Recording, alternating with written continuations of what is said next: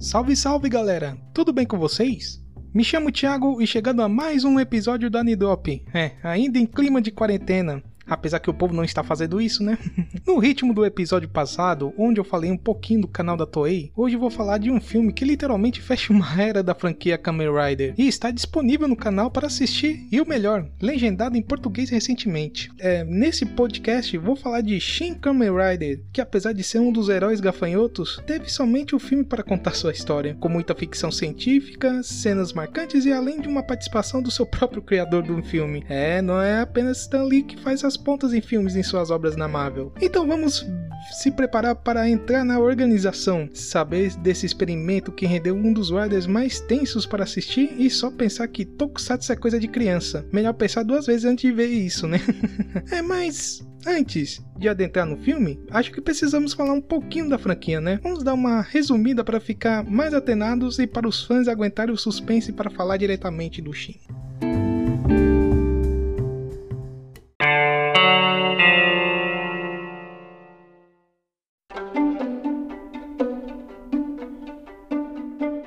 Franquia Kamen Rider surgiu nos mangás do grande e, claro, gigante Shotaro Ishinomori em 1971. Em seguida, foi também criada uma série de tokusatsu em cima do motoqueiro gafanhoto. A série fez muito sucesso desde o seu primeiro herói, o Kamen Rider Ichigo, é o primeiro, né, que falo, em que o nosso herói enfrenta seus adversários de uma organização que ia dominar o mundo ou Japão se preferir, né? Que só acontece lá, né?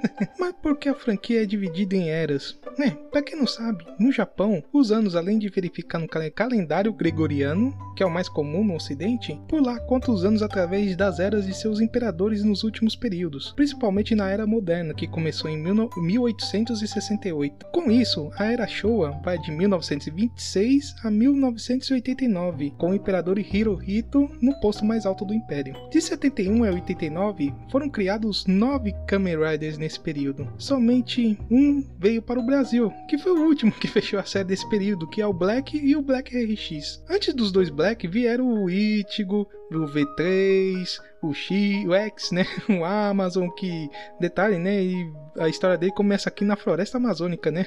Podemos dizer que ele é brasileiro, literalmente. Temos o Stronger, o Sky Rider e o Super One. A primeira era teve Riders em anos, não em anos seguidos, né? Até, por exemplo, do Stronger para o Sky Rider foram um intervalo de 4 anos e do Super, do Super One para o Black foram de 6 anos de ausência dos Riders na TV. Agora falando um pouquinho do Ishinomori, o criador da, da franquia, foi também o criador do Super Sentai e do, e do anime Cyborg 009. Ele nasceu em 25 de janeiro de 38, 1938, né, na, na província de Miyagi e faleceu aos 60 anos em 1998, devido a uma insuficiência cardíaca. Ele começou como mangaka e sendo até auxiliar de Osamu Tezuka, que trabalhou até em Astro Boy. Em Cyborg 009 foi um dos seus primeiros grandes sucessos, criado em 1964, depois foi produzindo alguns mangás, sem contar que ficava de olho nas produções de Tokusatsu na Toei, com duas franquias em alta. Em 2001, na, na, em sua terra natal, foi criado um museu em homenagem ao autor, contando a história do produtor e artista e, claro, mostrando seus grandes títulos para os seus fãs. Não foi à toa que Shinomori deu o segundo boom dos kaijus, né? O mais conhecido como Henshin Boom, né? Lá no Japão. Pela volta dos Tokusatsu na década de 70 com séries, filmes e especiais que alavancaram a cultura japonesa. Olha que antes era na era do Godzilla Godzilla, né? Principalmente. E pelos efeitos especiais. Temos que agradecer bastante por esse cara que trouxe grandes heróis e as franquias que amamos bastante. Que ainda assistimos sem fim, seja na TV, na internet ou lendo seus mangás.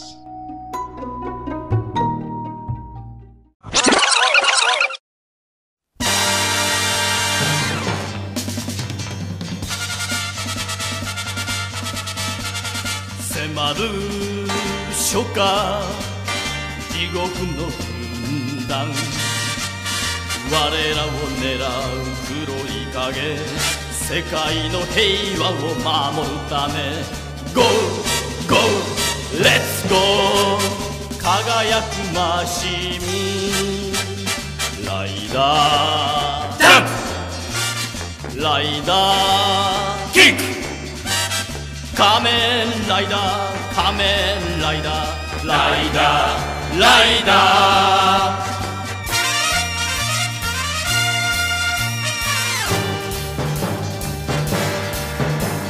迫る初夏悪魔の軍団我が友狙う黒い影世界の平和を守るため Go! Go! Let's go! 真空のマフライダーテンプ。ライダーキック。仮面ライダー仮面ライダー。ライダーライダー。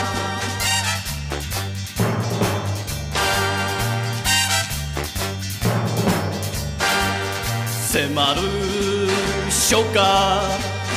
恐怖の軍団。我が町狙う黒い影。世界の平和を守るため。GO! GO! Let's go! 緑の仮面。ライダー。テンプライダー。キッ。ク仮面ライダー。仮面ライダー。ライダー。ライダー。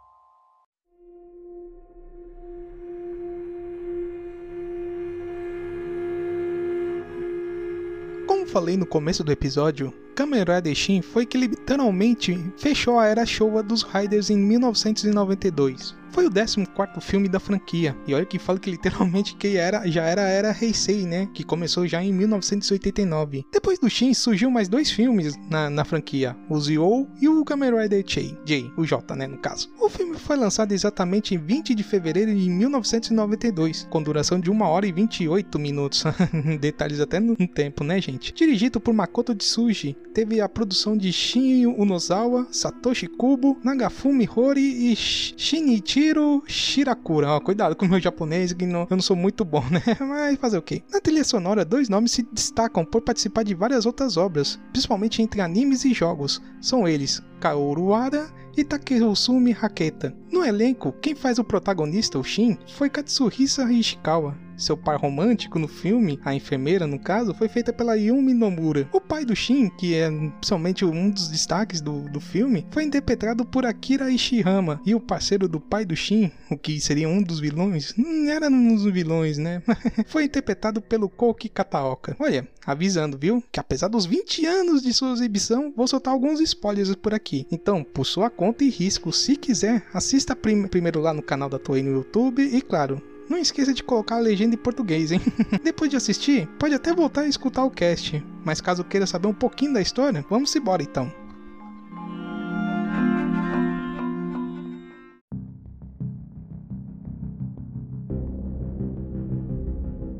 O filme já começa naquela tensão que são os clichês e filmes de ficção científica. Em um laboratório grande, nem secreto podemos dizer, vendo, e falando de um grande experimento que pode salvar vidas, no caso no filme, como AIDS e câncer. O experimento dos doutores Kasamatsuri e Onizuka tem a intenção de para fortalecer o corpo humano por completo, e como cobaia, usaram, usaram o Shin, filho do Dr. Kasamatsuri, para fazer os testes nele mesmo. O projeto era financiado por um grupo, aí sim, bem secreto, que ainda não sabemos, que tinha o objetivo de fortalecer o corpo das pessoas para benefício próprio, já que não conseguiram fazer o feito como, como ciborgues. Olha aí, hein? Rolando um momento exterminador do futuro, hein?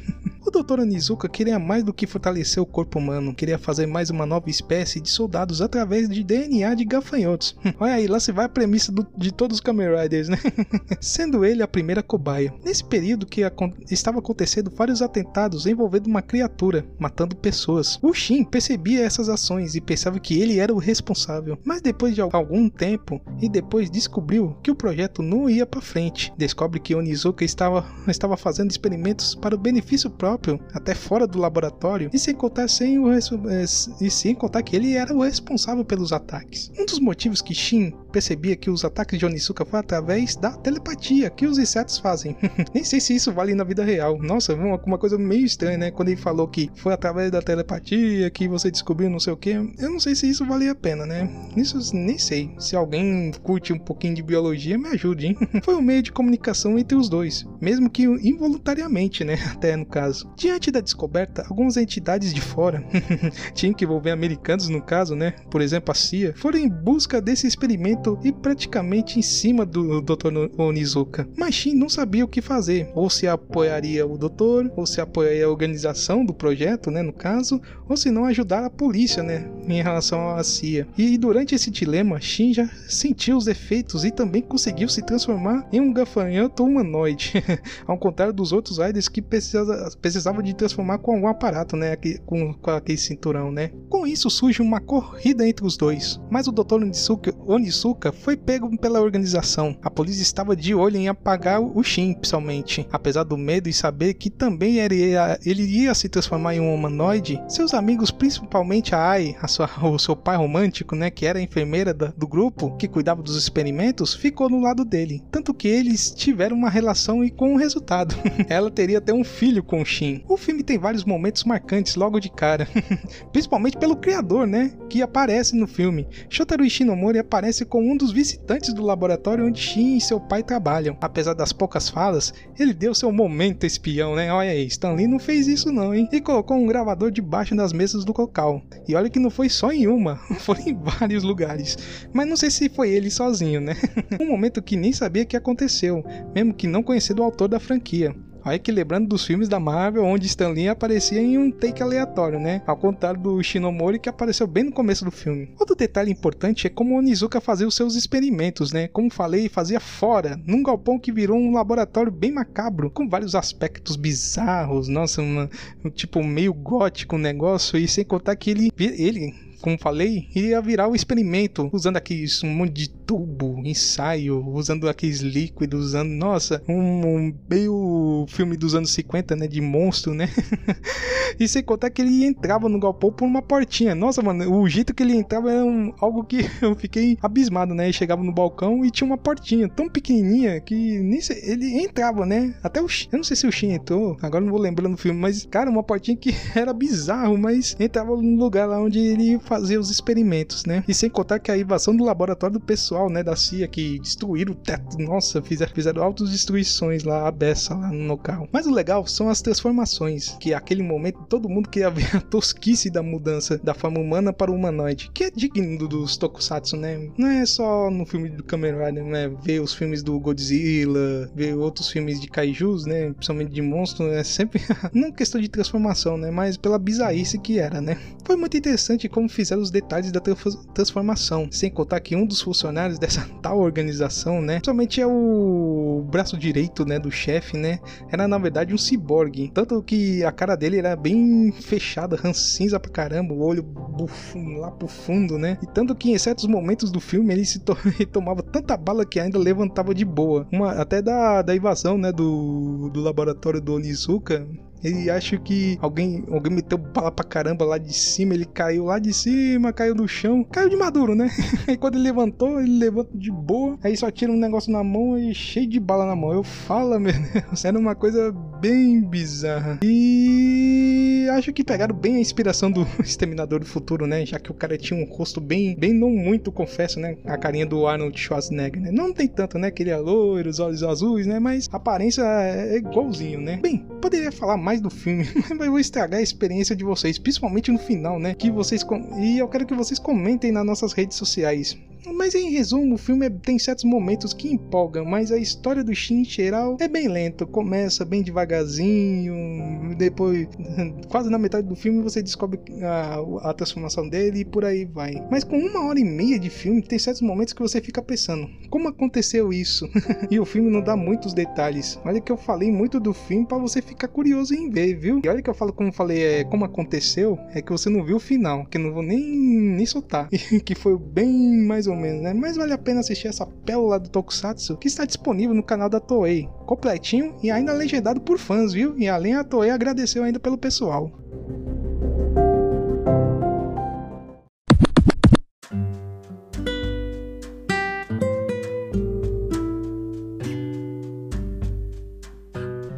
Que falei demais sobre o filme. nem tudo só dava, nem tudo, né? Só dá para o gostinho de assistir de novo. Mas ficaria bem grande o cast, né? Mas agradeço mais uma vez pela sua companhia e escutar mais uma vez o Anidrop. Caso queira falar do, do filme, comentar algo que deixei de lado, comente em nossas redes sociais. No Instagram, estou, estou ani.drop e no Twitter estou como ani_drop. Ou já sabe, né? O Instagram é ponto e no Twitter é underline. Isso tem frescurinha, né? Não posso fazer nada. Mas se seu caso é mandar uma muralha de texto no Word, mande um e-mail para mim e anexem se usar o Word para anidrop2019.gmail gmail.com e lerei com maior carinho. O nosso podcast está hospedado no Anchor, em anchor.fm barra anidrop. Lá encontra os episódios anteriores e adicioná-los em seu agregador favorito. Vale lembrar que estamos no Spotify, iTunes e Google Podcasts. E também no site tem o nosso feed de sucesso para gravar no seu leitor de feeds. No site também você pode mandar uma mensagem de voz para eu escutar e quem sabe colocar num podcast na leitura de comentários, hein? Se tiver, né? Bem, acho que é somente isso que eu tenho para falar. Muito obrigado por escutar esse episódio, aproveitando bastante o filme e outros títulos colocados no canal, no canal da Toei lá no YouTube. Vale a pena ver e enriquecer seu conteúdo, mesmo que antigo, né? De tokusatsu e até de animes, como falei no episódio anterior. Bem, até o próximo episódio e claro, se animem, ficando em casa e usando máscara, hein? Até a próxima. Falou!